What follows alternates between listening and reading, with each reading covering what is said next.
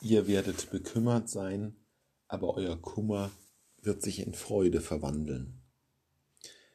In den Abschiedsreden spricht Jesus viel über das Abschiednehmen, über das, was den Jüngern auch bevorsteht.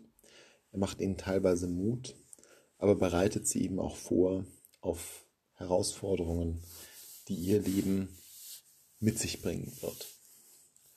Und dazu gehört der Kummer, der Schmerz, auch die Trennung von der Welt. Das heißt dort, ihr werdet weinen und klagen, aber die Welt wird sich freuen. Also eine Fremdheit, die man empfindet. Und dann geht es um die Bekümmerung. Darum, dass die Jüngerinnen und Jünger Jesu Schmerz empfinden werden.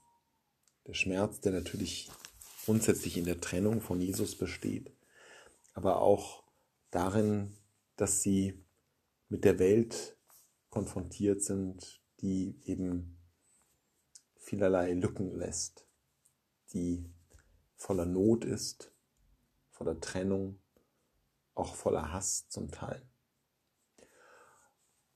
Und was besonders bemerkenswert ist, ist, dass Jesus hier nicht davon spricht, dass dieser Kummer einfach weggenommen wird.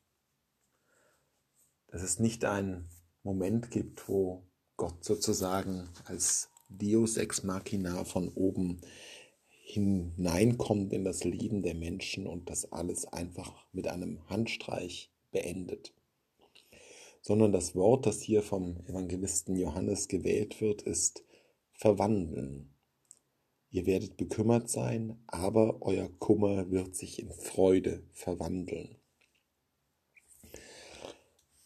Das nimmt den Kummer in besonderer Weise ernst als Bestandteil unserer Identität.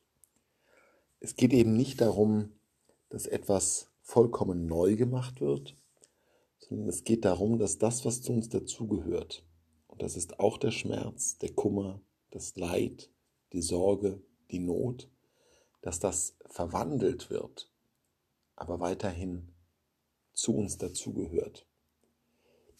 Dass es nicht darum geht, den einen Schnitt zu machen, der alles beendet und alles ganz neu macht, sondern dass es um Verwandlung geht.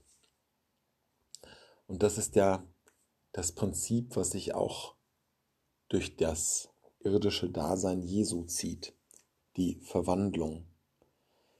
Der Leib des Gekreuzigten ist eben nicht ein neuer Leib, sondern es ist der verwandelte Leib, der durch den Tod durchgegangen ist in die Auferstehung hinein. Und das ist die Verheißung, die wir von Gott bekommen, dass er unser Leben verwandeln wird. Das ist die Hoffnung, die wir haben, dass der Kummer, der jetzt da ist, nicht sinnlos ist, weil er am Ende weggewischt wird, sondern dass er zu uns dazugehört und dadurch seinen Sinn bekommt, dass er uns als Personen auch prägt, nur dass er seinen Schmerz verlieren wird, weil er verwandelt wird. All das, was uns hier bedrückt und bedrängt, was uns als fehlend erscheint, was unvollkommen ist, All das gehört zu uns dazu, aber all dem wird die Schärfe und die Spitze genommen, wenn der Herr uns einst erlösen wird. Und es wird nicht mehr ein schmerzhaftes Element sein, sondern ein geheiltes, ein verwandeltes.